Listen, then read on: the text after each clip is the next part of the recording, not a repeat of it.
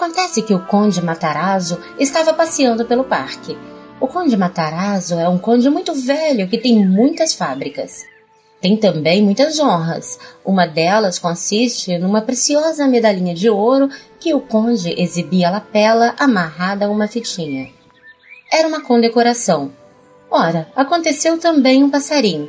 No parque havia um passarinho.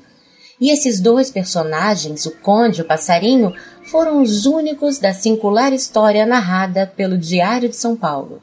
Devo confessar preliminarmente que entre um conde e um passarinho prefiro um passarinho. Torço pelo passarinho. Não é por nada, nem sei mesmo explicar essa preferência. Afinal de contas, um passarinho canta e voa. O conde não sabe gorjear nem voar.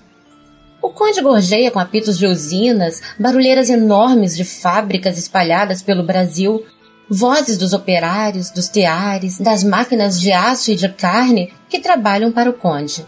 O conde gorjeia com o dinheiro que entra e sai de seus cofres.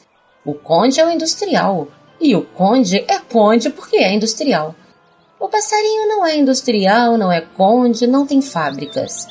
Tem um ninho, sabe cantar, sabe voar, e isso é gentil, ser um passarinho.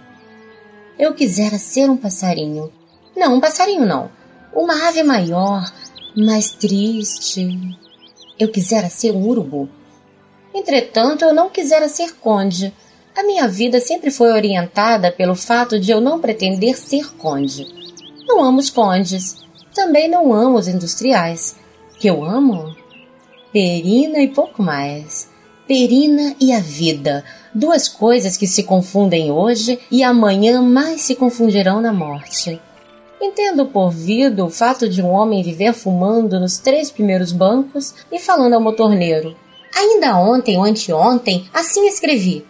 O essencial é falar ao motorneiro. O povo deve falar ao motorneiro.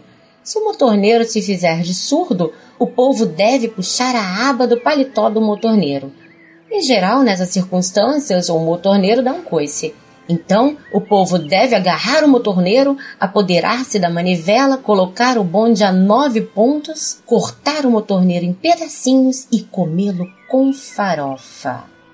Quando eu era calouro de direito, aconteceu que uma turma de calouros assaltou um bonde. Foi um assalto imortal. Marcamos um relógio quanto nos deu na cabeça e declaramos que a passagem era grátis. O motorneiro e o condutor perderam rápida e violentamente o exercício de suas funções. Perderam também os bonés. Os bonés eram símbolos do poder. Desde aquele momento, perdi o respeito por todos os motorneiros e condutores. Aquilo foi apenas uma boa molecagem. Paciência, a vida também é uma imensa molecagem. Molecagem podre. Quando poderá ser um urubu, meu velho Rubens? Mas voltemos ao conde e ao passarinho. Ora, o conde estava passeando e veio o passarinho. O conde desejou ser que nem seu Patrício, o outro Francisco, o Francisco da Úmbria, para conversar com o passarinho. Mas não era o Santo Francisco de Assis, era apenas o conde Francisco Matarazzo. Porém, ficou encantado ao reparar que o passarinho voava para ele. O conde ergueu as mãos, feito uma criança, feito um santo, mas não eram mãos de criança nem de santo. Eram mãos de conde industrial. O passarinho desviou e se dirigiu firme para o peito do conde. Ia bicar seu coração? Não, ele não era um bicho grande de bico forte. Não era, por exemplo, um urubu, era apenas um passarinho. Bicou a fitinha, puxou, saiu voando com a fitinha e com a medalha. O conde ficou muito aborrecido, achou muita graça Ora essa, que passarinho mais esquisito! Isso foi o que o Diário de São Paulo contou. O passarinho, essa hora, está voando com a medalhinha no bico. Em que peito a colocareis, irmão passarinho?